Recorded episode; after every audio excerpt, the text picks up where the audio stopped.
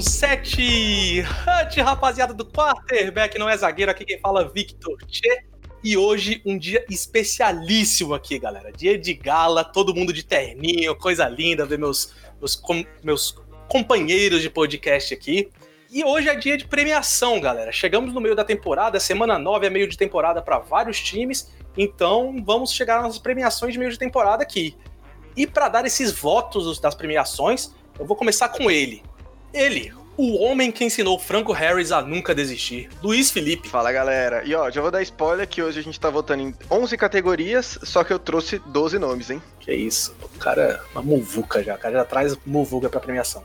E também ele, o homem que disse a Bill Walsh numa conversa de bar. Você já ouviu falar em West Coast Offense?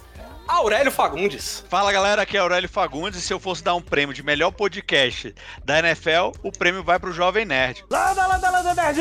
E ele, o cara que a gente trouxe antes da deadline, antes da janela de transferência acabar. Yuri, infelizmente, não pôde estar aqui. A gente trouxe esse cara do Free Agents, quer dizer, Free Agents não, né? Empréstimo, vamos dizer assim, de uma semaninha. O homem que disse ao GM do Patriots em 2000: Eu tenho um ótimo nome para a sua sexta rodada. Vitorino, Vitorino do NFL, etc. Fala aí, Vivi. Fala aí, galera. Só tenho uma coisa a dizer. Não vim aqui para ser realista, não vim aqui para dar opiniões embasadas. Eu sou parcial, enviesado e clubista. Eu acho que se eu já tivesse tudo, eu não estaria aqui, nesse programa. Isso, é isso que a gente precisava. Então é isso, galera. Só relembrando você, a gente está em uma premiação aqui. Eu vou falar para vocês cate as categorias que estaremos passando essa semana. A gente vai começar pela pior contratação e depois melhor contratação, maior decepção da temporada, jogador que mais evoluiu, comeback player of the year, coach of the year, Hulk defensivo, Hulk ofensivo, jogador defensivo, jogador ofensivo e finalmente nosso MVP. Bem baseado aí no que a NFL faz, só que a gente tá fazendo aqui no meio de temporada. Espero que estejam todos prontos e vamos a ele. Solta a vinheta!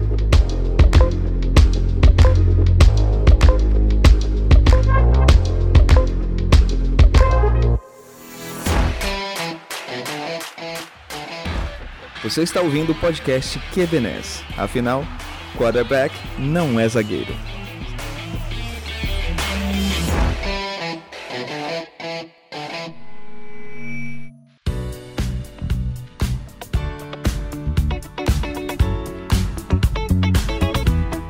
What is this I'm feeling? Então, galera, bem-vindos ao programa mais aguardado desse meio de temporada, o nosso QBNES Awards, prêmios de meio de temporada do QBNES.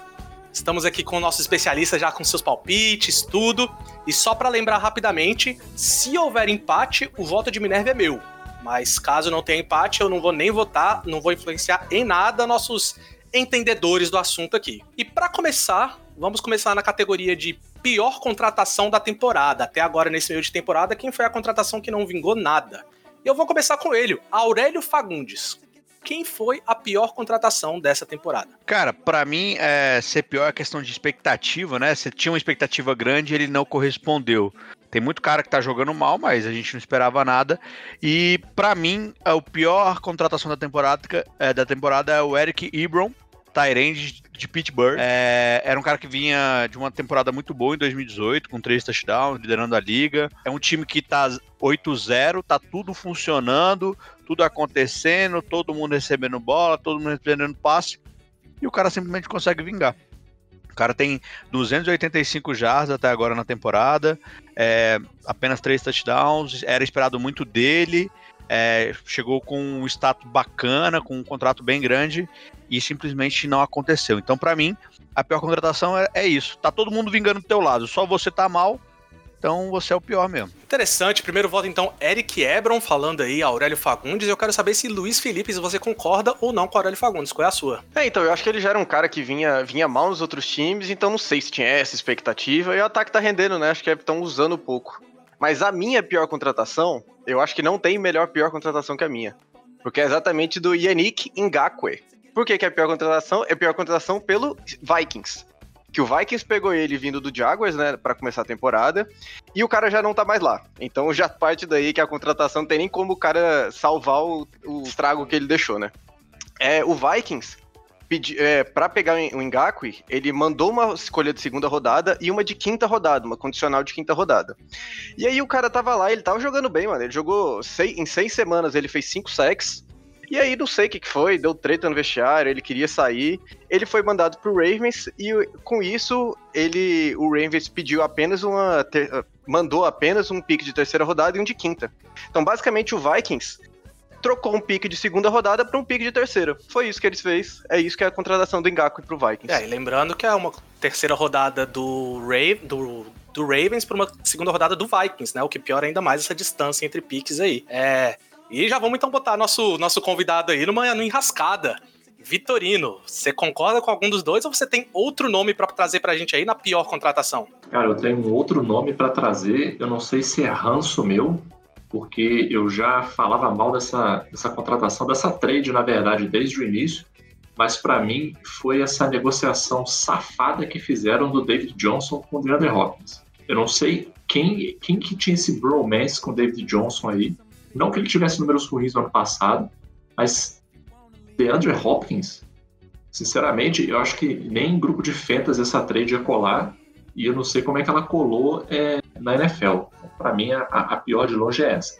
O que, o que talvez seja uma boa notícia é que a, a porcentagem de, de, snaps ofensivos do, do Johnson só está caindo. Né? Eu acho que invariavelmente ela vai acabar chegando a zero e eu espero que role a cabeça de quem quem sugeriu essa contratação maravilhosa aí. É, então vou ter que dar meu voto de Minerva aqui. Como o Ebron, o conjunto está funcionando e como o Ngakwe jogou bem, eu vou aqui votar na nossa contratação Vivi, na nossa contratação Vivi da cara semana. que tá vindo aí. É, exatamente. Trouxe David Johnson e eu vou concordar, eu vou concordar pelo, pelo total, pelo, pelo a somatória da obra aí. Eu acho que a do David Johnson foi merece um prêmiozinho de pior contratação por tudo que engloba. Mas falando em contratação, a gente vai agora pro outro lado, então. Já que David Johnson ganhou nosso prêmio de pior contratação do ano, com o Houston Texans, quem fez a melhor contratação do ano? Luiz Felipe, você começa agora. Eu vou fazer exatamente isso, eu vou pegar o outro lado dessa moeda, né? DeAndre Hopkins foi a melhor contratação desse ano. É, eu não vou nem me estender muito, que eu tenho certeza que meus colegas vão concordar comigo, vai ser quatro votos para eles. E muito porque, ano passado, em questão de jardas por jogo, o ataque do Arizona era o 21 da NFL. Esse ano, com o Kyler Murray jogando muito, já é o primeiro, tá com 422 jardas de média por jogo. E além disso, ele foi o estopim que derrubou o Bill O'Brien, né? Essa contratação, justamente, a cabeça não rolou ali no, no Cardinals, né? é, que saiu ganhando, mas Bill O'Brien, que era o head coach e o GM do Houston, já rodou e para mim esse foi o estopim. Beleza, Luiz já voltou aí no DeAndre Hopkins e já botou o Vivi na pressão. Ele, e aí, Vivi, concorda ou não concorda? Nesse caso, eu vou ter que concordar com o Luizinho. O DeAndre Hopkins foi a melhor contratação. Eu acho que a, a, o possível efeito que ele teve na queda do Bill O'Brien foi um double damage. Resolveu duas coisas ao mesmo tempo, assim.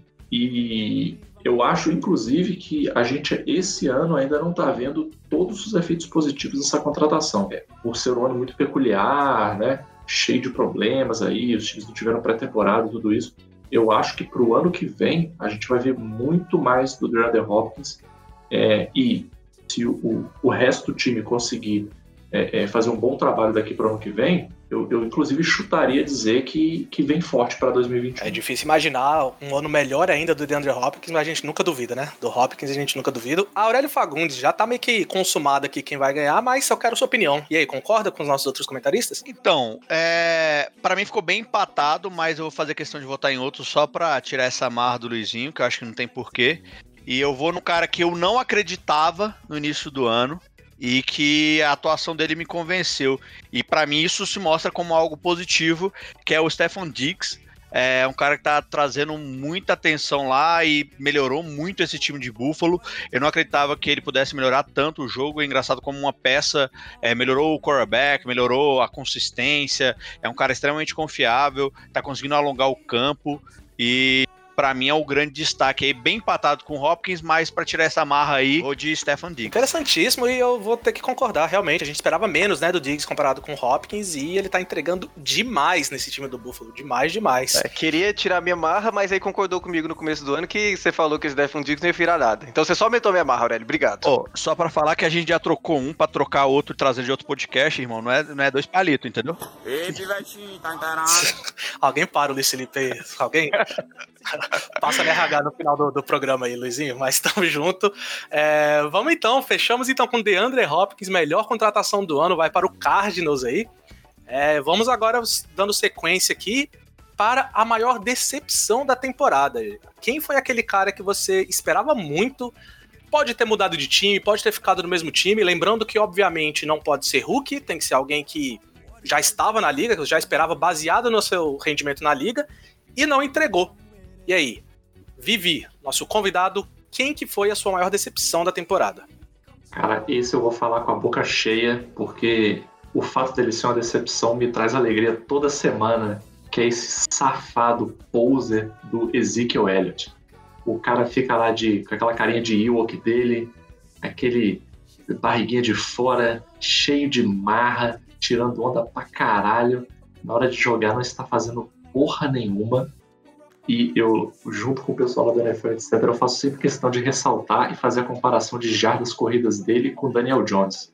Tem várias semanas que o Daniel Jones bate o Ezekiel Elliott em jardas corridas e TD. Então, assim, fico felizíssimo com essa decepção, felicíssimo com essa decepção. E até porque, né, o pai aqui, para quem não, não sabe, é New York Giants para sempre. Minha alma é azul, vermelha e branca. Beijos, meu Deus, Eli Manning o garoto de ouro Daniel Jones. O cara começou a falar do Giant do Zeke Elliott, até passou carro de polícia atrás, amigos. Alguém, alguém mano, para o vídeo. Mano, neguinho, neguinho tá criando um crime aqui, velho. Beleza, beleza. Primeiro voto pra Zeke Elliott, eu vou ter que concordar. É uma decepção grande na temporada, pode ter outros fatores influenciando, mas com certeza é decepcionante. É, Aurélio Fagundes, concorda? Vai trazer um nome novo? Eu vou trazer o nome é, também foi de free agent, né? Ele, ele já estava na liga, mas ele trocou de time. É, que é o Ken Newton, né? Muito foi falado sobre ah, cara, o Bill Belichick, pô, vai aproveitar o máximo do cara, o cara vai arrebentar na liga, vai ser usado da forma que, que nunca foi usado, né? Isso foi a própria a declaração do Bill Belichick, é, que pô, a gente vai saber usar as armas que ele tem como, como ninguém cara, o cara tá a caminho de bater o recorde negativo de menor quantidade de TDs de um QB titular que jogou 16 jogos. Então, para mim, não existe decepção maior. Graças a Deus é com o Patriot, graças a Deus é com o Ken Newton, que eu nunca gostei de nenhum nem de outro. Então, é, é uma grande decepção, mas agradeço pela essa decepção. Então, Ken Newton, para mim, é o prêmio de maior decepção da carreira e principalmente desse bom ano. Bom voto, bom voto. E assim, uma coisa que a gente tem que falar: ele tá usando o Ken Newton de uma forma que que nunca foi usado antes. Verdade. Isso é verdade. Ah, isso aí ele tá fazendo. Mas Luiz é verdade. Felipe, exatamente. Luiz Felipe, e aí, vai desempatar ou vai trazer a bomba para mim? Eu só queria defender o Newton aqui, que eu acho que essa questão de decepção vai muito de, de expectativa. Então os caras estão pagando um milhão, mano. É que nem você pega um sanduíche de dois reais. Aí você, porra, é o pior sanduíche que eu comi na vida. Mas foi dois reais só, pô, tá de boas.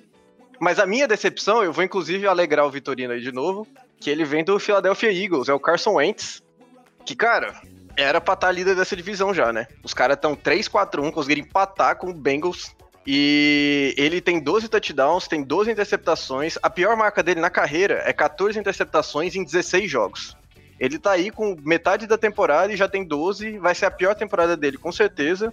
E, e vários rankings também, a gente olhando estatística assim, ele é o 32 pior QB da NFL. É um cara que quatro anos atrás a gente tava falando para ser MVP. Se não fosse a lesão, ele provavelmente já teria um anel de Super Bowl e tá fazendo esse papelão. Acho que você tá brigando com o time do Cowboys aí que tá startando seu quarto, quarto QB na, na temporada. É ridículo pra um cara desse nível e é um cara que tinha uma expectativa muito alta. Por isso que acho que o Cam Newton não chega a ser, porque era um, um tiro no escuro, né, eu acho. Vinha de lesão. Carson Wentz não, Carson Wentz tinha que estar tá lá em cima. Não, mas ele é líder de divisão. Você falou que era pra ser, mas ele é o líder de divisão. Não é aquela maravilha toda. Era pra, exato, mas, mas era pra tá ser líder, tá líder. líder de divisão, né? E o Kenilton tá como? Naquela divisão fraquíssima. É isso. Ele é líder da minha divisão, né, cara? Ah, pra ser líder da minha divisão, você não tem que fazer muita coisa. Inclusive, inclusive, é, eu dou aí no máximo duas semanas pro Giants estar líder dessa divisão. Ih, rapaz, polêmicas, polêmicas. Enfim. Ué, o cara veio pra falar mentiras aqui, não tô entendendo. enfim, enfim. É, Luiz Felipe jogou outra bomba pra mim, então. Eu vou ter que votar aqui. E eu confesso que eu tô bem balançado nessa. E eu vou usar o argumento de que o Ken Newton mudou de time e tá vindo de lesão. É o único argumento que eu vou usar aqui para ter uma diferença nisso. Eu vou votar no Wentz pelo fato de já estar num time e já estar num time que tem uma divisão fraquíssima, fraquíssima. Então, acho que o Ents me decepciona mais que o Ken Newton, por mais que os três nomes que vocês trouxeram me decepcionam. Obrigado por quase me fazer chorar aqui. É, próximo, então, vamos, vamos alegrar um pouco mais esse programa e vamos falar quem foi o cara que mais evoluiu. Quem foi aquele cara que você nem esperava tanto, mas, cara, que tá entregando muito mais do que entregou ano passado. Novamente, bom lembrar que aqui não vale Hulk, são caras que evoluíram dentro da liga, da temporada passada para essa temporada. E dessa vez eu vou começar novamente com o amigo Aurélio Fagundes. E aí, Aurélio, quem foi o cara que mais evoluiu na liga? Evoluiu. Hildon, põe essa música, pelo amor de Deus, por favor. Por favor. Mas vamos lá. É a única coisa que. Evoluiu, ritmo agressivo 150 fluiu, levando levadas que você nunca ouviu. Eu sou o Rio! Vai brisa na vibe do Kevin Cres, no tabuzão que te faz mexer. Seja no Lins ou no PPG, pode começar a descer. Vai brisa na vibe do O cara que mais evoluiu é, e tá me surpreendendo, eu vou falar de Trey Hendrickson, DE do New Orleans Saints. É, o cara tá em terceiro lugar hoje, na maior quantidade de sacks, tem 7.5. É, pra ter noção, ele tem somado na carreira 14, o cara mais que dobrou a produção dele no, nos anos anteriores. É, vem impactando bastante, assumiu o posto titular. O New Orleans, no início da temporada, chegou a cogitar ir atrás de um outro DE, é, no caso do Clown, fazer algumas manobras para ter ele. Graças a Deus não deu certo. E o, o Trey Rex é, vem surpreendendo na liga e para mim é uma evolução, é o último ano de contrato, né? O cara tem que mostrar serviço e vem mostrando muito serviço nisso aí. Bom nome, bom nome, realmente um nome que a galera não fala muito, né? E tá mostrando demais. Um ano totalmente fora da curva pro, pro Hendrickson aí. É, Luiz Felipe, concorda? Traz novo? É, concordo. Inclusive, Trey Hendricks tá tampando o buraco ali do Davenport, né? Que sempre lidou com lesão a vida toda. E tá tampando bem, né? Tá suprindo bem essa necessidade. Mas o meu cara que mais evoluiu, eu fiquei bem dividido nessa. Só que eu vou de Josh Allen, né? Já falamos dele aí com o Stephen Diggs. E é um cara que no começo da temporada já tinha papo dele ser MVP, né? Ele começou voando, tava com muito touchdown lá já e não tinha nenhuma interceptação. Ele é um cara que hoje ainda é o terceiro que mais tem jardas na liga e é o quinto que mais tem touchdowns. E o time tá ganhando, né? Teve uns tropeços aí no meio do caminho, mas ele teve uma evolução espetacular.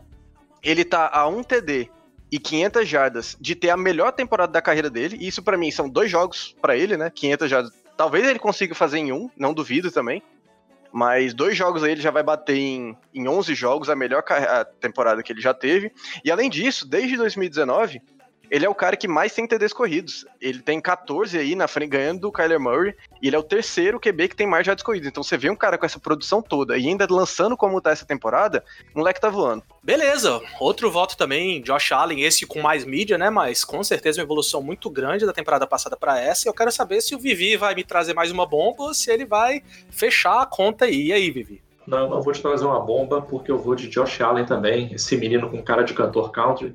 É, ele realmente, no ano passado, é, ele não fez nada de muito digno de nota, mas esse ano, e com uma ressalva, além das estatísticas todas aí que o Luizinho já trouxe, é, a gente teve uma melhoria no resto do time dos Bills do ano passado para cá, mas não foi uma melhoria assim tão significativa a ponto de carregar um QB medíocre. Então tem muito aí dessa melhoria dos Bills na conta do Josh Allen, sim. Né? Óbvio que ele ganhou uns alvos melhores esse ano, é, a OL está fazendo um trabalho melhor esse ano também, mas eu não acho, fazendo uma comparação aí entre o quanto que o resto do time cresceu do ano passado para esse ano e o quanto que ele cresceu, eu acho que ele está conseguindo puxar essa média para cima. Muito hein? bom, muito bom, vou concordar também. É, então, Josh Allen venceu aí, dois votos para Josh Allen, é o jogador que mais evoluiu na liga e merecidíssimo, né? Agora vamos para aqueles prêmios que vocês já estão mais acostumados aí. Para quem curte NFL, já sabe mais ou menos esses prêmios, já está acostumado todo ano ver eles, e a gente vai fazer eles aqui só que no meio da temporada, né? A gente vai ver agora de Comeback Player of the Year. Para quem não sabe, esse é o prêmio de jogador que deu a volta por cima, um jogador que teve algum problema sério no passado, seja de lesão, seja de veio da reserva, qualquer coisa do tipo, e esse ano tá mostrando demais. É um pouco diferente do Evoluiu, porque o Evoluiu ele pode ter jogado, só que não jogou tão bem. Cami Black é uma coisa um pouco mais acima, é um cara que realmente não conseguiu jogar no passado e esse ano voltou, deu a volta por cima e tá enfrentando tudo. É, eu vou começar aqui com o nosso querido Vitorino e eu quero saber dele. E aí, Vivi? Quem que é o seu Comeback Player of the Year até agora nesse meio de temporada? Olha, pode ter uma, uma carga emocional muito forte nessa minha escolha, mas eu vou ficar firme a ela. Para mim, o Comeback Player of the Year é o meu queridíssimo Alex Smith. E vou, de, vou defender por quê. É, a gente fala muito de caras que voltam de lesão, mas é, poucos caras tiveram uma lesão da gravidade da lesão dele. E, e qualquer pessoa que lá na época da lesão e, e nos meses é, é logo depois não tivesse decretado o fim da carreira dele, só a família dele que não decretou o fim da carreira, e mesmo assim eu não boto a minha mão por todos os parentes. É, é era muito difícil, assim. E, e por mais que esse ano, pô, o cara é o terceiro QB do Washington, tá jogando porque os outros lesionaram e tal, mas assim, claramente ele é um cara que se recuperou a ponto de entrar em campo. Eu nunca achei que ele fosse entrar em campo de novo, sinceramente, vestindo um uniforme. É, e aí, para quem não viu, é, eu recomendo ver o Project Eleven, que é um documentáriozinho que tem lá na, na ESPN, que fala sobre todo o processo de recuperação do, do Alex Smith. É, eu já adianto que tem cenas muito fortes no documentário, muito fortes mesmo, assim, não tem, não tem imagem borrada, não. Então é, é filmagem da cirurgia, é filmagem da cirurgia. É com tudo aparecendo. E, cara, a, a, a batata da perna dele ficou igual é, asa de frango. Quando você termina de comer asa de frango, você vai jogar fora assim, a perna dele ficou daquele jeito. Assim. Não tinha como o cara recuperar. Até no, no, no final do documentário, quando aparece. Vou dar um spoiler aqui, mas, pô, não é spoiler, né? O cara tá jogando. Quando você vê as primeiras cenas do cara correndo, cara, é gatilho de ansiedade o tempo todo. Porque a sensação que você tem é que vai quebrar tudo de novo. E o cara tá correndo e pegando bola. E quando ele entrou no jogo a primeira vez, eu também fiquei cheio de gatilho de ansiedade. Eu falei, nossa senhora, vai quebrar tudo de novo. Então, assim, entendo que, que não seja o voto mais comum, mas eu vou de Alex Smith até o fim da vida. É isso, voto carregado de emoção aí de Vitorino. É, quero saber de você, Aurélio Fagundes, um cara eu não vou dizer ruim do coração, mas vou dizer um cara mais frio. Você vai concordar aí ou você vai trazer calculista. Cara, é, realmente é, é, realmente emocionante a volta do Alex Smith, é, ele ter superado, passado por cima, quase dois anos sem jogar.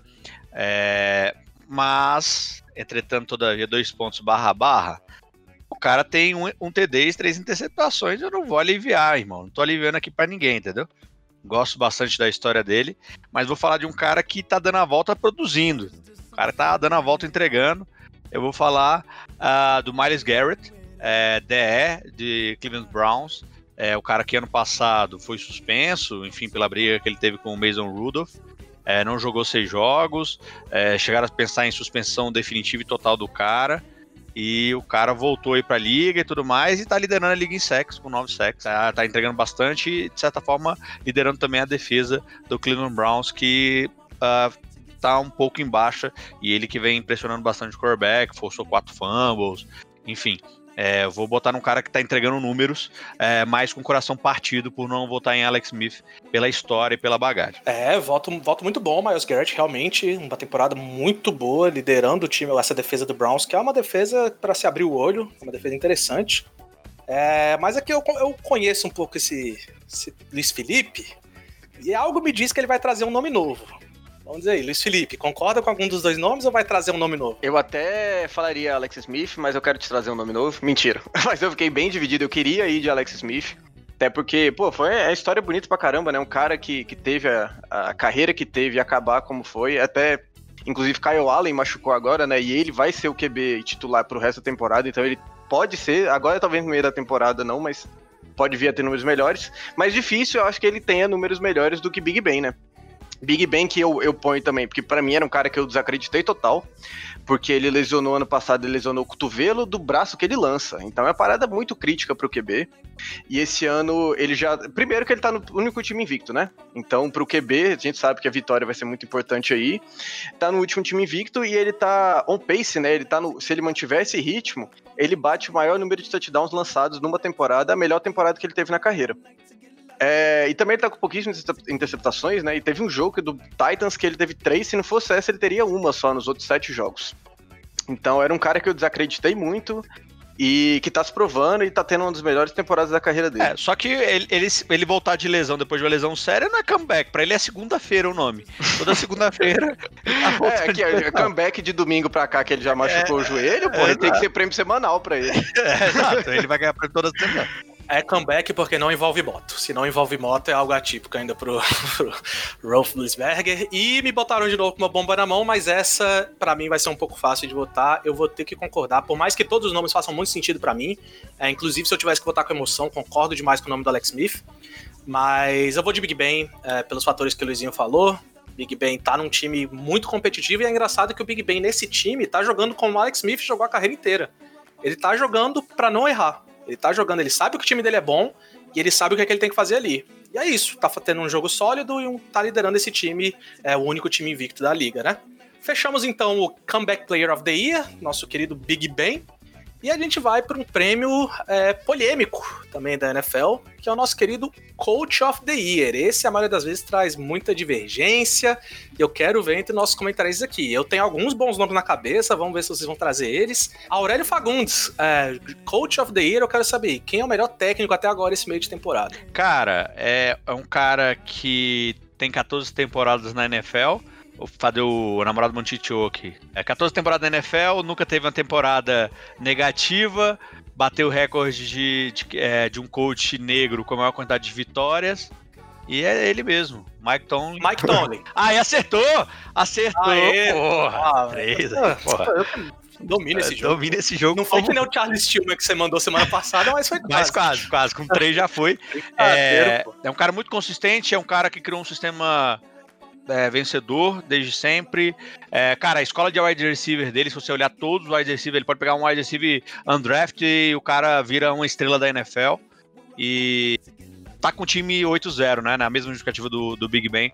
É, é um cara muito forte na NFL, um cara que impõe, um cara que consegue segurar os ânimos das suas estrelas, né? Só a gente vê os caras que saem de lá saem surtados e ele consegue segurar, gerenciar isso. E pra mim é, é o, é o coach desse ano. Belo voto, belo voto. Realmente não tem nem o que falar, né, dessa temporada do Mike Tomlin. É, Luiz Felipe, vai trazer um nome novo, vai concordar? Vou concordar, eu tenho que concordar com o Aurélio nessa. Eu vou complementar aqui com alguns números interessantes, né? Além das. Ele nunca teve uma, uma, uma, uma temporada perdida, né? Ele perdeu mais do que ganhou. E, e ele é o coach mais novo a ter uma vitória de Super Bowl, né?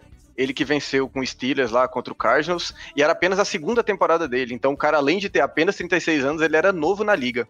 E, cara, pra você ser coach do Steelers, é, é um dos processos seletivos mais difíceis no mundo, porque é uma posição que, desde 69, só três caras ocuparam. A gente tá falando aí de 50 anos, 51 anos, que trocou duas vezes só de posição. Então eu acho que ele assumiu e pra assumir com 36 anos e fazer o trabalho que ele fez, já tá com um paletozinho dourado ali, tá passando pra entregar pra ele já. É, outra estatística que você não trouxe também, que ele é o único técnico a vencer um Super Bowl e a cantar em outro pelo Black Eyed Peas também, né? Isso é importantíssimo aí. E eu quero saber, Vivi, é, já... Calma aí.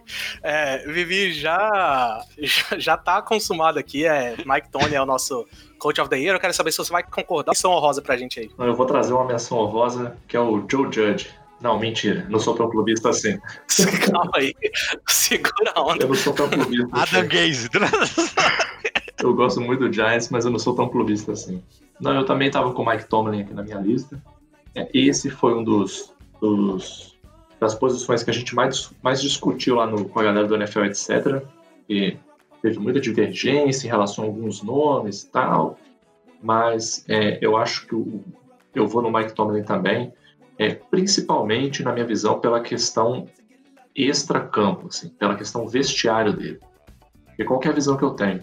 Não adianta você ter um, um- um coach que é um cara técnico, é, que sabe planejar jogadas, sabe chamar as jogadas, mas que ele não tem o respeito dos jogadores, ele não tem o papel de liderança. Aí é, eu acho que fica um, um- não dá aquele senso de time efetivamente. né? Eu acho que a questão da liderança do coach é muito importante. E o, o- a gente às vezes perde um pouco de perspectiva, né? Que o Mike Tomlin ele já teve que gerenciar no mesmo vestiário Big Ben, Antônio Brown.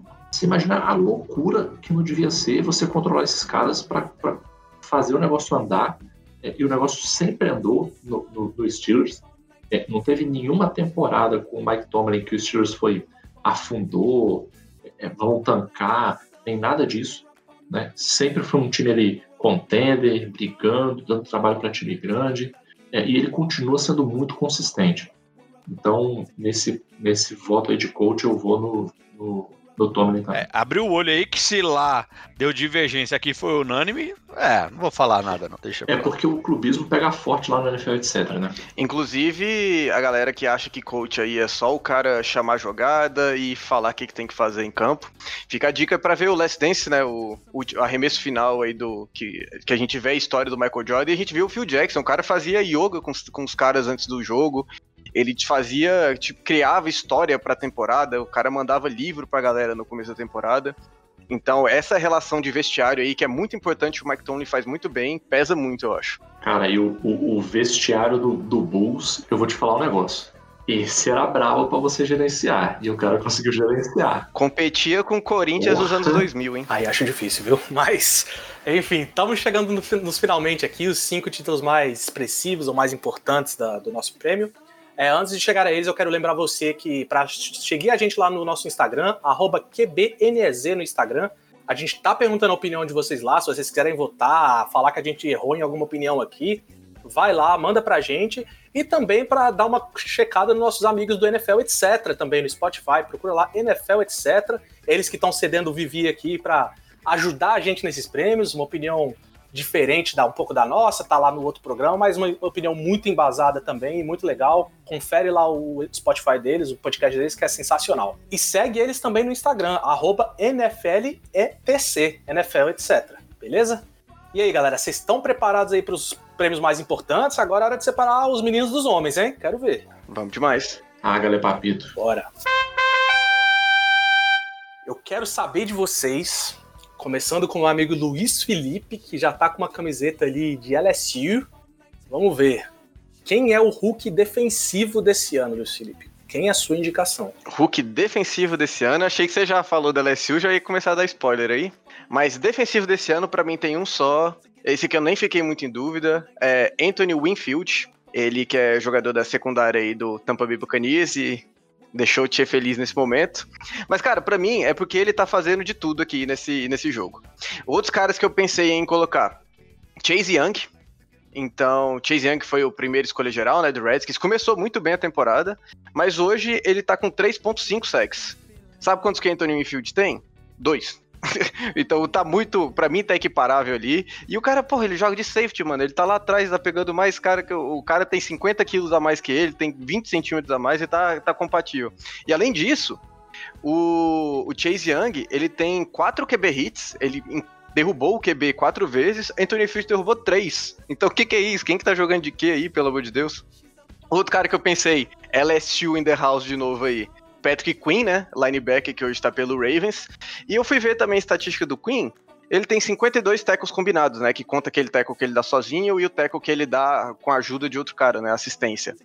E 52 pro Patrick Quinn, 51 pro Anthony Winfield. Então, para mim é o cara que tá mais cobrindo, é o melhor jogador defensivo em si. E para mim é esse, não tem Beleza, outro. voto então para o Winfieldão da massa. Eu quero saber, Vivi, concorda ou vai trazer um nome novo? Pô, o Luizinho ficou metendo pau nas minhas escolhas aqui, mas eu vou defender as minhas escolhas. Teve muito debate, teve muito debate lá no NFL, etc., sobre esses nomes. A briga ficou aí entre Patrick Quinn e Chase Young, mas eu vou ser um pouquinho clubista aqui, não clubista, né? Mas posicionista aqui, e eu vou do Chase Young, porque ele joga de defensive end, que é a posição que eu, que eu jogo também. E eu acho que, sinceramente, é, também tem um pouco de emoção nesse meu voto, porque tem muito tempo que eu não fico muito animado com algum defensive end. Defensive end novo, né? Eu só tô vendo os defensive ends mais antigos caírem de produção, né? J.J. Watt mesmo tá uma vergonha, né? né? Guardar as devidas proporções em termos de posição. Mas eu vou no, no, no Chase Young. Eu gosto muito do Patrick Quinn. É, eu acho que a leitura que ele tem de jogo é, eu acho absurda, assim, acho acima do, do normal para os caras que estão chegando. Mas esse menino aí, apesar de jogar no Washington, ele ganhou meu coração. Hoje Chase Young. Um voto pra Winfield, um voto pra Chase Young. Eu quero saber se o Aurélio vai trazer a bomba pra mim ou se ele vai fechar aí. Aurélio. Eu vou de Anthony Winfield, pra mim é o grande destaque. É, tá liderando essa defesa. É um cara muito, muito atlético. É um segundo round. É, veio de, um, de Minnesota. É uma universidade um pouco menor. É, mas vem com muito destaque desde sempre. Foi Unanimous All-American em 2019, né? Então foi um cara que teve um voto unânimo. É, first, é, first Team All Big Ten também, enfim, ganhou o Defensive Back do ano de 2019 também. É um cara realmente muito forte é, pelo seu tamanho, tem 1,75m. É, e vem se destacando nessa defesa e que mudou um pouco a defesa do Bucks.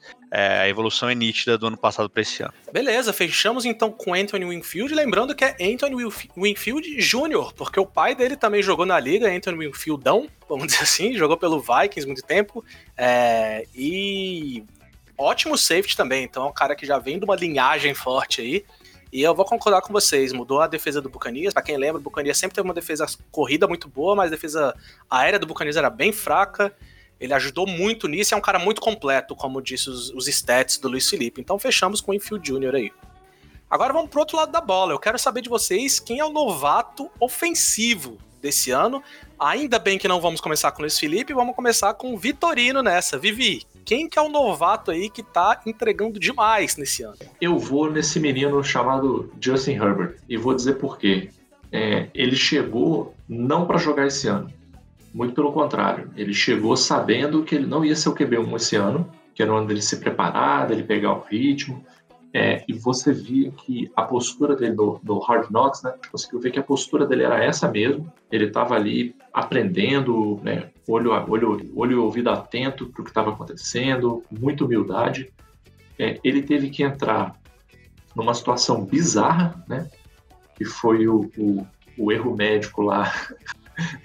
As coisas mais peculiares que aconteceram esse ano. Ai meu Deus, eu tô rindo, mas eu vou. Não, aquilo ali não, realmente não dá, pô.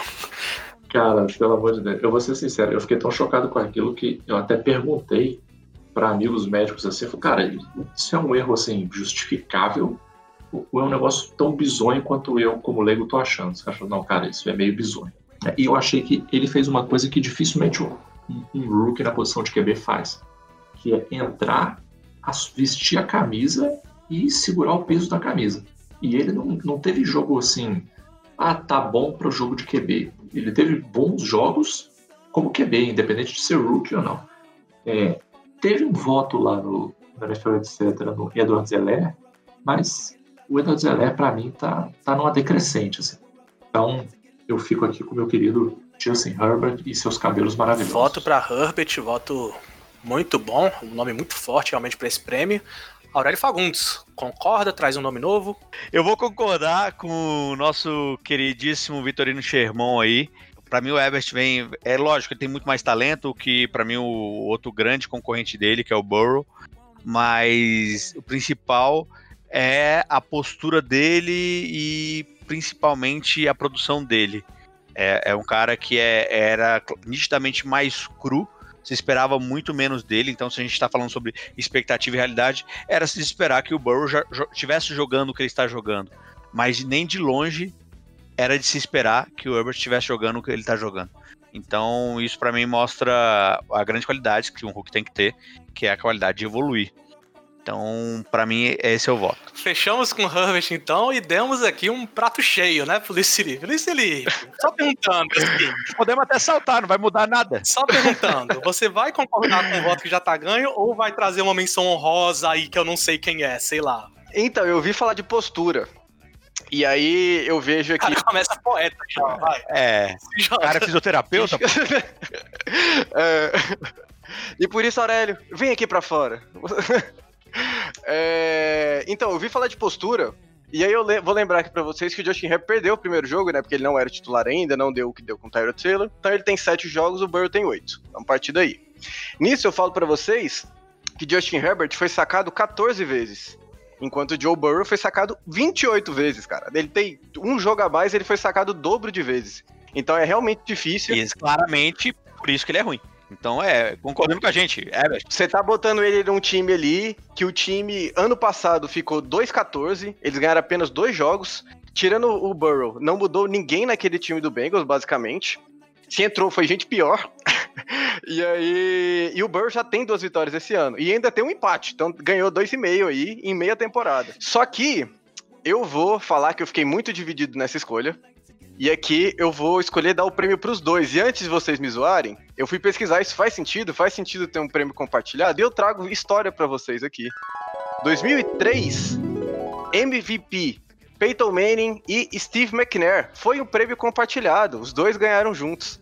Além disso, Defensive Rookie of the Year de 1980, dois linebackers, ambos de Atlanta. O que, que é isso que tá acontecendo, pelo amor de Deus? E ainda temos coach do ano que foi empatado, Don Shula e George Allen. Eles empataram lá em 1967. Então, para mim é uma realidade você dar o prêmio para os dois, porque o Burrow ainda tá um pace, tá no ritmo de bater vários recordes de Hulk, assim como o Herbert, né, que no final do, do ano 15 ou 16 jogos vai fazer menos diferença que agora. Então, para mim, é um prêmio compartilhado, porque eu vejo o Burrow produzir bem num time ruim e o, o Herbert produzindo muito bem num time que já era bom.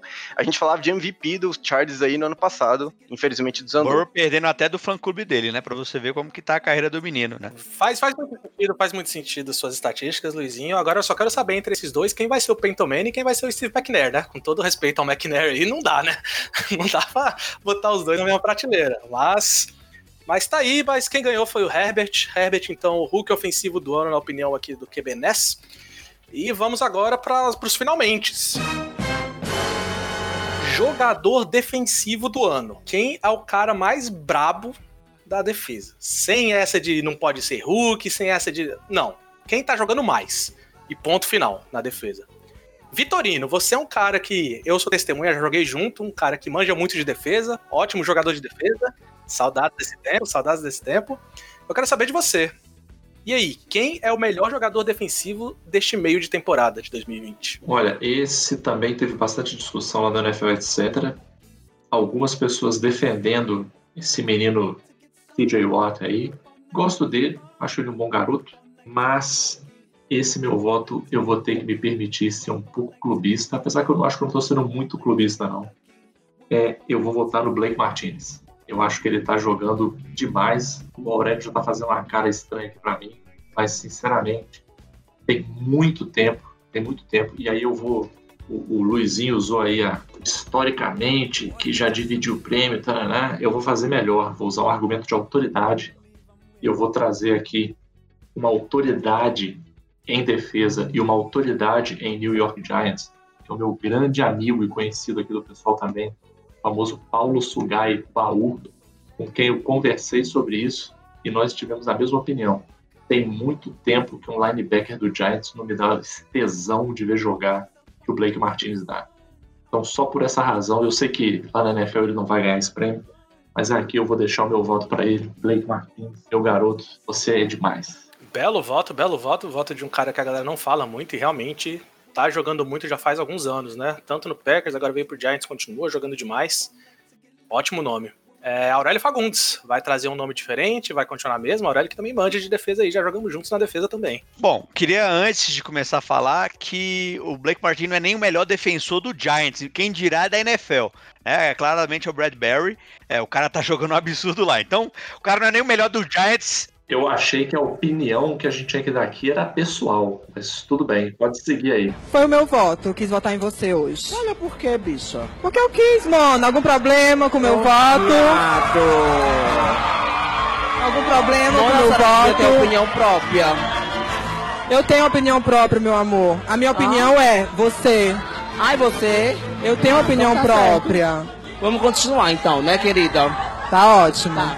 Não nessa dura. Ah, entendi, entendi. Não, tudo bem. Não, mas falar, falar besteira eu tô falando há 10 programas. Enfim, é, o cara então não é melhor nem do, do Giants, né? Mas vamos falar da NFL, assim. A gente tem Aaron Donald, eu tenho o universo inteiro, eu tenho um abismo, eu tenho um poço e depois começa o resto da NFL. Não tem como falar de outro cara É, ah, ele sempre vem produzindo bem, sempre teve ajuda. É, cara, ele não tá tendo ajuda de ninguém esse ano. O cara tem marcação, se a gente for acompanhar aí, tem marcação tripla às vezes. Três OLs é, tentando bloquear e o cara tá empatado como líder da NFL em sacks. É, o cara tem 15 QB hits, o cara tem fumble forçado, três fumbles forçados, um fumble recuperado, enfim, o cara tá, tá jogando, joga e joga, o cara é uma máquina, é um ser humano fantástico e não tem o que fazer. Para mim, Aaron Donald é o destaque da liga entre os não humanos. Aí depois dos humanos vocês podem decidir quem vocês quiserem. Ele só não é páreo para o L do Giants, com quem ele teve meros meio sec. Mas ok. Bom, vou deixar frisado aí. É, Bons nomes e algo me diz que vai vir bomba pro meu colo, viu? Quero saber, Luiz Felipe, vai trazer um nome novo com essa camisetinha de LSU ou vai, vai votar em um dos dois nomes já citados aí? Não, eu vou, eu acho que eu vou fechar com a galera do NFL, etc. Eu vou de TJ Watt mesmo. Mas ele não votar no TJ Watt, tá? É bom deixar claro que ele votou no Blake Martinez. Não, não, eu vou fechar com a galera, não vou fechar com o Vitorino Clubista, não. Ah, beleza, beleza. Entendi, entendi. É, exato. Hoje. entendi, entendi, entendi. Com a galera lá. Mandando um abraço pra Ticas e o Wallace aí. Exatamente, que são os mais conscientes da próxima, a gente vai chamar eles e não o Vitorino. É, chamar os caras certos, a gente tá chamando os caras errados. Melhor podcast de futebol americano em sotaque mineiro, porque aí eu também não posso desvalorizar aqui o nosso podcast, isso Vitorino, mas baita podcast também, né? Então, voltando aqui pros números do CJ Watt, ele é o quarto em sacks hoje, né? Ele tá com 7, o líder tem 9. E além disso, o que eu acho que, que é o diferencial dele é que ele é um cara completo, né? Ele é aquele cara que tá sempre em blitz, mas ele ainda é um linebacker. E ele é o. Em passes defendidos, né? Passes desviados, interceptação, entra tudo nessa categoria aí. Ele é o segundo que não é DB, né? Porque aí também, porra, é o trabalho dos caras é desviar passe, né? Mas tirando os DB, ele é o segundo entre linebackers e DLs. Mas o que é mais chocante para mim é que ele é o primeiro em QB hits, que eu já falei do QB hits aí, né? Ele é chegar no QB, basicamente. Encostar a mão no QB é um QB hit, vai pontuar lá para você. Ele tem 24 e o segundo tem 17, cara. Para mim isso aí é abismal. E ele também é o primeiro em pressão no QB. Aí é tipo você chegar no QB, mas sem encostar nele, é só você acelerar o passe dele. E ele tem 34, o segundo tem 27. Então, para mim, ele tipo, é coisa que às vezes não chega nos primeiros números ali, né? O que é o sec direto. Mas ele tá fazendo um escarcel naquela defesa do Pittsburgh, que além disso é a defesa muito boa, né? Top 2, a gente já discute aí se é o Bucks ou se é o Pittsburgh, mas ele, e além disso, ele é o cara que lidera aquela defesa. Então ele é o primeiro a ser chamado, assim como todos, né? Assim como era o Donald, mas ainda assim consegue ter esses todos no, é, números, e eu acho que por isso que ele tá abrindo espaço para os outros jogarem, e tá rendendo o que tá rendendo aquela defesa. Olha, acho que nesse programa ainda vocês não me jogaram uma bomba tão pesada que nem essa que vocês jogaram agora. Eu tô bem na dúvida. mas eu acho que a questão conjunto vai falar mais alto, que é uma, uma fórmula também que a NFL gosta de usar muito, né? E para isso eu acho que eu vou dar o prêmio para TJ Watt. Além disso, é o jogador que tá no time vencedor, né? A NFL valoriza muito a vitória, o decorrer do time. Exatamente, exatamente. Por estar numa defesa que está vencendo, uma defesa muito sólida hoje em dia, eu entendo o argumento do Aurélio que, por exemplo, é mais surpreendente você fazer algo num time que não tem gente te ajudando, mas eu vou para dar esse prêmio eu vou dar pro TJ Watt, porque o conjunto tá funcionando. Não só ele tá funcionando, mas todo o conjunto tá funcionando, então o prêmio vai para ele. Mas ótimos nomes aí até agora. É, numa, numa uma provável lista, é, eu ainda indago aqui meus colegas. Para você, Vitor Tchê e Luizinho Felipe, é, Blake Martinez é top 100 hoje? Talvez? Ele fica no top 100? É uma pergunta Com aí. certeza. Do, do Giants. Do Giants. Do Giants eu do acho Giants. que sim. Do Giants eu, eu acho que o cara não pega top 30. Mas não tô questionando ah. ninguém, é só uma indagação que veio do fundo do meu coração. Aqui. Mas aí, Blake Martinez é uma baita contratação, né? Vivi, direito de resposta. Eu acho que você tá com muito ranço nesse coração aí. Você devia dar um pouco mais de atenção para esse menino Blake Martinez. Também acho, também acho. Blake Martinez, baita linebacker. Vamos pro outro lado da bola agora, quase fechando o nosso programa, chegando aqui nos nossos finalmente. A gente sempre tenta aqui, né, pra ser uma coisa diferente, a NFL faz muito isso também, é o prêmio de jogador ofensivo não ser o mesmo prêmio de MVP, mas vamos ver aqui quem que vocês vão trazer para ser o jogador ofensivo, quem é o cara que ofensivamente mais entrega, mais surpreende e mais tá acima dos outros nesse meio de temporada de 2020. Aurélio Fagundes, diz aí para mim quem é o cara que ofensivamente tá mandando bala. É, vou, vou explicar a próxima categoria para fazer sentido o que eu tô falando. É, MVP é o cara que mais vai fazer diferença num time, é o cara que tá carregando aquele time. É, não que esse cara que eu vou falar agora não esteja, mas eu precisava definir um critério aí. É, e para mim, o jogador ofensivo, e fica bem empatado entre os dois, na minha escolha, é Russell Wilson. Então, para mim, o jogador ofensivo é o Russell Wilson. Não tenho o que falar, ele é, é um dos caras que também está concorrendo MVP na temporada. É, o cara tem 28 touchdowns já. É, se, se, ele jogar, é, mantiver os números, ele vai para nada mais nada menos que 56 touchdowns na, na temporada, que é um número absurdamente grande. 71% é, dos passes completados também é um absurdo e tá carregando esse time que não tem defesa. É, tem muita ajuda no ataque, vamos dizer de certa forma. É, é um cara que é constante, é polivalente, corre, lança, é um líder, é o rosto da franquia. É um cara que eu admiro muito. E para mim é o cara nessa premiação. Beleza, primeira indicação então de Russell Wilson para jogador ofensivo do ano, Luiz Felipe. Qual é o seu voto? Bom, primeiro para mim votar em jogador ofensivo, eu sempre penso em jogador ofensivo, não QB, né? Porque eu acho que já é sacanagem que todo ano vai ganhar um QB, ganharam, tipo, sei lá, o último que eu lembro foi Adrian Peterson aí, que de 2012. Inclusive, vou puxar já do Adrian Peterson aí. Adrian Peterson, quanto ganhou? Nos primeiros oito jogos dele, né, na primeira metade da temporada, ele tinha 775 jardas e 4 TDs. Guarda essa informação aí. Ladelian Tomlinson, que foi outro running back que ganhou aí no ano de 2006. Metade da temporada, ele tava com 828 jardas, 12 touchdowns. Então agora eu vou falar de um menino que tem 858 jardas e 12 touchdowns, igual o Ladarian Thompson. E vou dizer mais, ele jogou um jogo a menos que Adrian Peterson e que Ladarian Thompson nesse ponto. Ele tá com 7 jogos eu tô comparando com o número de 8 jogos desses outros dois caras que ganharam o MVP naquele ano. Tchê, namorado do Mantai Tail, sabe responder isso aí? É ou não é menino Dalvin Cook? É o menino Dalvin Cook. Tá botando aquele ataque do Vikings nas costas. A gente pode falar do Cousins aí até como decepção desse ano. Mas ele tá voando, cara. Ele tá num ritmo de bater, bater vários recordes aí da, da franquia, com certeza, né? Mas tá tendo um ano espetacular para mim. E para mim, jogador ofensivo é jogador ofensivo não QB, porque eu acho sacanagem. Inclusive, às vezes o cara dá um MVP e o jogador ofensivo, mesmo cara, acho sacanagem. Então, para mim é Dalvin Cook. Belo voto, belo voto. Um cara que é pouco falado também, mas que tá produzindo demais, especialmente nessas duas últimas semanas, né?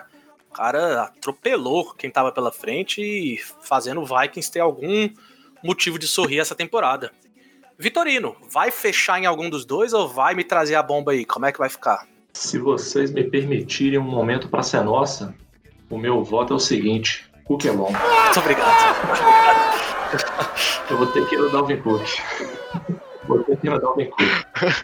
É, por uma razão, é, na verdade, bastante simples. Fica bem mais fácil. Eu, eu cheguei, a gente chegou a pensar no, no Davante Adams também. É um cara que tá jogando bem, tá, tá fazendo diferença e tá salvando o Aaron Rodgers em muitas situações. Mas é, o Dalvin Cook, ele tá não carregando nas costas, mas ele está carregando no braço esse time aí, porque se não fosse ele, inclusive hoje a gente discutiu isso bastante lá no, no NFL, etc. Se o Dalvin Cook, tomara que não, mas daqui pro final da temporada ele lesiona, acabou, esquece, não vai fazer mais nada esse time aí, mais nada. Então assim, esse esse é um cara que está é, é, é, realmente fazendo o papel que eu pelo menos entendo que é o papel de jogador ofensivo do ano cara não tá no melhor time, não tá no melhor esquema para ele, inclusive, e mesmo assim ele tá lá. E uma coisa que eu acho muito interessante sobre ele, que acontece com alguns caras que se destacam também. Todo mundo sabe o que ele faz bem, e mesmo assim ele faz bem toda semana e ninguém para. Toda semana o pessoal fala sobre como que o Dalvin Cook corre. Ah, é. é, é e beleza, e toda semana ninguém consegue parar ele. Né? Ao contrário, por exemplo, sem ranço nenhum, o que aconteceu no jogo dos Rams com o Giants, que todo mundo falava muito do Aaron Donald, e aquela OL safada do Giants conseguiu segurar ele. Então, meu voto nesse caso aí vai no Dalvin Cook, mas com uma mençãozinha honrosa aí pro Davante Adams. Bela voto e bela menção também, Davante Adams. Tirando quando foi engolido pelo meu Buckzão da massa, jogou muito bem esse ano. Mas é, Dalvin Cook realmente é, é muito bom ver um running back conseguir continuar produzindo e evoluindo dentro da liga, uma posição que está muito difícil você ter constância na liga hoje em dia, né? Se manter saudável e tudo mais. Fechamos então com Dalvin Cook e agora vamos ao finalmente, ao nosso querido MVP. Quem é o jogador mais valioso da liga? Quem é aquele cara que carrega a franquia, aquele cara que tem, tem mais valor mesmo, valor de produção, valor de qualquer, em qualquer sentido que a palavra valor tenha, ele tá ali representando ela. Luiz Felipe, quem é esse cara para você? Para mim, só vem um nome à cabeça. Na verdade, vem outros, mas quando você vai olhar com mais cautela, né? Para mim só tem um, que é o menino Mahomes. Patrício Mahomes aí levando por mim, porque o efeito LeBron James é, o cara é tão bom que você espera que ele seja excelente, que ele faça números históricos todo ano e que se fosse outro cara fazendo aqueles números que ele tá fazendo, o cara ia ser MVP, a galera, caralho, o que que esse cara tá fazendo? Mas como ele já fez, ah, é só, só mais um ano para ele. E então, esse ano ele já tá com 25 touchdowns, ele tem apenas uma interceptação. E essa interceptação veio na única derrota do time. Então você vê como o time depende do cara, né? O jogo que ele tava ali, que lançou a única interceptação, perdeu. E estatísticas aqui, alguns números para suportar isso. É que ele é o segundo em QBR. É um pouco diferente do rating, porque o QBR leva em conta alguns fatores, em vez de só número direto, é mais subjetivo. Aaron Rodgers está em primeiro. E ele também é o segundo em jardas, com Matt Ryan em em primeiro aí. Uma estatística que eu achei bem interessante é o EPA, Expected Point Added. São os pontos que ele adicionou em cada jogada ali que ele fez. Então é basicamente isso. O cara faz uma jogada, na nossa conta aqui, quanto que isso adicionou de pontos efetivamente para o time. E ele tem 116 somados na temporada. Então é como se ele fosse responsável por 116 pontos direto. O segundo cara é o Aaron Rodgers e ele tá com 98. Então, cara, é 20% de diferença aí. É uma parada absurda. Ele tá voando e a gente vira o olho porque é o time que tá bem, já ganhou o Super Bowl, ele é o atual Super Bowl MVP. Mas aqui outro ponto interessante é que quem foi líder de EPA nos últimos quatro anos também levou o MVP. Então eu acho que para mim ele tá bem cravado aí que vai ser já. Aí se o Russell Wilson deu uma deslizada aí nos últimos jogos, né? Lançou muitas interceptações contra o Cardinals e contra o Bills. Então, para mim, ele perdeu um pouco do valor dele aí, mas pode ser, vamos ver a segunda temporada, mas para mim agora é uma é, Como já diria Aaron Rodgers, uma temporada ruim minha é uma temporada que boa de muito quarterback aí, né? Então. Os sonhos de, de vários quarterbacks. Exatamente. Então, o Mahomes é bom a gente também continuar abrindo o olho para ele, mesmo que ele esteja fazendo o normal dele, vamos dizer assim, entre aspas. Vivi, e aí, vai concordar ou vai trazer um nome novo? Cara, eu vou trazer um nome novo, mas eu vou dar um, um pouco de braço a torcer aí pro, pro Luizinho, porque eu venho, eu venho falando mal do Mahomes já tem algumas semanas e eu acho que eu não tinha parado para pensar nisso. Eu tava esperando ele sobre-humano, a verdade é essa. E, e, e, os Chiefs tiveram muitos jogos apertados aí, é, ganhando o jogo dependendo de kicker, né? E, pelo amor de Deus, né? Seu Patrick Mahomes, como é que você tá ganhando o jogo aí dependendo de kicker, né? Tá dando sozinho no final de ai, graças a Deus, acertou o chute. Mas é, eu vou trazer um outro nome aqui. O nome que eu vou trazer é o do Russell Wilson, porque eu acho que, inclusive, o fato de ele estar tá deslizando nas últimas semanas é uma prova do quanto ele está tendo que carregar esse time. O cara está cansado, ele está cansado. Uma coisa que eu sempre que eu sempre comento quando o ataque está bom né, e como é, que isso, como é que isso se desenrola ao longo do jogo. E o caso do Russell Wilson é, é, um, é um clássico assim de quando o ataque tá bom e a defesa tá ruim. E é por mais que o, o Russell Wilson se esforce ao máximo para pontuar e ao longo desse ano ele teve várias campanhas absurdas assim, às vezes no meio de jogos que não foram tão bons, mas que ele conseguiu liderar campanhas absurdas. Não adianta ele, a hora que ele sai de campo, a defesa entra e faz uma merda atrás da outra. Ele fica lá se desgastando para conseguir tirar ponto daqui e dali, e a defesa vai lá e entrega ponto de lambuja. Então, eu acho que apesar dos pesares todos, o, Russell Wilson é o cara para ser o MVP, pelo menos até agora. Ótimo voto, ótimo voto. Outro cara também que é mágico, né? Um cara totalmente fora da curva. Aurélio Fagundes. Sobrou nas suas mãos a decisão ou, ou trazer para mim que eu não queria muito, mas, mas aí vai de tudo. Eu escolhi o Russell Wilson, né, no jogador ofensivo, só para falar que ele, apesar, ele tem 205 jardas a menos que o primeiro colocado em jardas, mas ele tem um jogo a menos, né? Ele tem 28 touchdowns em 8 jogos, ao invés de 9, é, como Patrick Mahomes. Então, assim, é, ele tem números um pouco abaixo, mas tem um jogo a menos, né? Talvez se tivesse a mesma quantidade de jogos, ele estaria líder em todas as estatísticas, tanto touchdown, quanto de passos completados, quanto de jardas. Inclusive, com 28 é, touchdowns no meio da temporada, ele tá on pace aí no ritmo para bater o recorde de Peyton Manning, né? De 55, seria 56, então realmente. É. E se ele bater esse recorde, muito provavelmente é o MVP dele, não tenho o que falar. Mas eu já escolhi ele como jogador ofensivo. Porque para mim o conceito de MVP, e o Vitorino falou isso ao falar do Dalvin Cook, é, e já dando spoiler, é o Dalvin Cook, é o cara que tá carregando, é o jogador mais valioso. Ele falou: ah, se o Dalvin Cook se machucar, ele não quer isso tal, mas se machucar, acabou o time do Vikings. É, esse é o conceito de MVP. O time se acaba. Tá que o Seahawks também se acaba um pouco. Mas o time do Vikings só tem ele, pô. Ele, ele tem que carregar um time e carregar um cara que é encarregável, quase que é Kirk Cousins. É encarregável. Aquele cara não tem como carregar Kirk Cousins. Não tem como, entende? O jogo passa na televisão, o cara, o cara entrega a paçoca. Então, é, é, para mim é Dalvin Cook, não tem o que falar. Falaram como jogador ofensivo, né?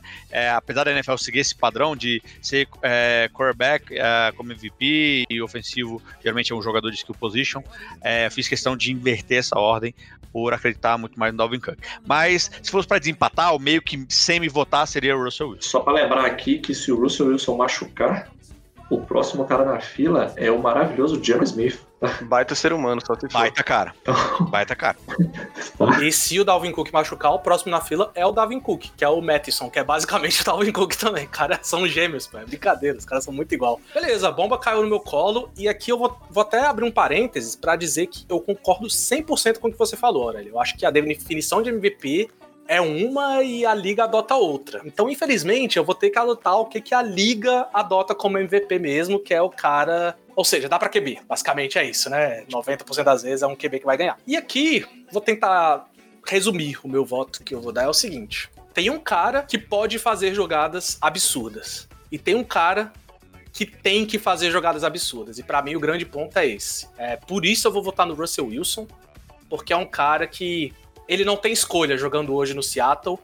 Ele tem que fazer jogada absurda porque a defesa dele vai tomar ponto, porque o ataque corrido dele não encaixa, porque a OL dele não é boa e ele tem que fazer essa jogada acontecer e ele tem feito a jogada acontecer. Então, para mim, é muita pressão em cima dele, muito mais do que o Mahomes tem. Não só a pressão que eu digo do pass rush, mas a pressão mesmo, do, do gameplay está totalmente nas suas costas e você tem que fazer alguma coisa aqui. E por isso, então, eu vou fechar com o Russell Wilson, com o nosso Vivi, e com o Aurélio também, de certa forma. É, e fechamos então nossos prêmios. É, Russell Wilson, MVP do meio de temporada. É, eu queria fazer um, uma premiação aqui, que é o melhor jogador do Jets, para que eles possam ganhar alguma coisa essa temporada. E para mim, o melhor jogador do, do Jets é, ele saiu do Jets. E ele foi pro Steelers essa semana, eu tinha anotado ele. Então o melhor jogador do Jets é aquele que não tá mais no Jets. E é isso aí, acabou. Deixa eu fazer meu voto também para o melhor jogador do Jets, que para mim é o Adam Gaze, que tá garantindo a posição deles no draft. O melhor jogador do Jets para mim são três. É o linebacker que foi pro Steelers agora, o Bell que saiu também e o McLendon que foi pro Bucks. Todos eles que conseguiram sair antes da temporada acabar. Maravilhosos. Mas é isso, galera. Se vocês quiserem rever nossos, nossos prêmios, se vocês quiserem rever nossas opiniões, vão lá no nosso Instagram, QBNEZ e dá sua opinião lá também. Fala pra gente quem que vocês acham que foi o melhor, quem não foi. E antes de encerrar o programa, eu queria dizer muito obrigado, Vivi, por estar aqui com a gente. É, trouxe opiniões muito boas, obrigado por predispor do seu tempo. É, um abraço para todo mundo lá do NFL, etc. De novo, galera, vai lá seguir, NFLETC no Instagram e no Spotify. É, valeu, Vivi. Quer dar um recado aí para alguém, mandar abraço? Aqui é programa da Xuxa, fica à vontade. Não, cara, quero só agradecer aí o convite maravilhoso participar aqui da, dessa escolha de prêmios com vocês aí. Foi uma coisa que a gente discutiu bastante lá no NFL, etc. também. É, deu algumas discussões acaloradas lá, mas lá o nosso negócio é ser clubista, é ser parcial e não ter nenhum compromisso com a realidade. Então, eu tentei trazer um pouco disso aqui e só tenho a agradecer a vocês. E, obviamente, e obviamente já vamos fazer aqui o, o, o, o convite para também trazer vocês para participar lá do NFL, etc. De algum quadro, de algum momento, vamos dar uma pensada aí. Mas trazer vocês para lá também, que vai ser bacana. Pode ficar tranquilo que depois desse programa aqui, o Luizinho passando RH, ele tá free agent aí. Então, fica. Não, e até, até o Aurélio dá pra trazer. E até tô barato, viu? Tô barato. O Aurélio você vai ter que mandar a escolha de primeiro round aqui pro. Aí, é nessa aí que você acabou a franquia, Vitor. Nessa que você, até o Aurélio pode ir. O Aurélio é o Antônio Brown que você não precisa, meu guerreiro. então valeu, galera. Até semana que vem. Falou, falou, galera. Valeu. Valeu.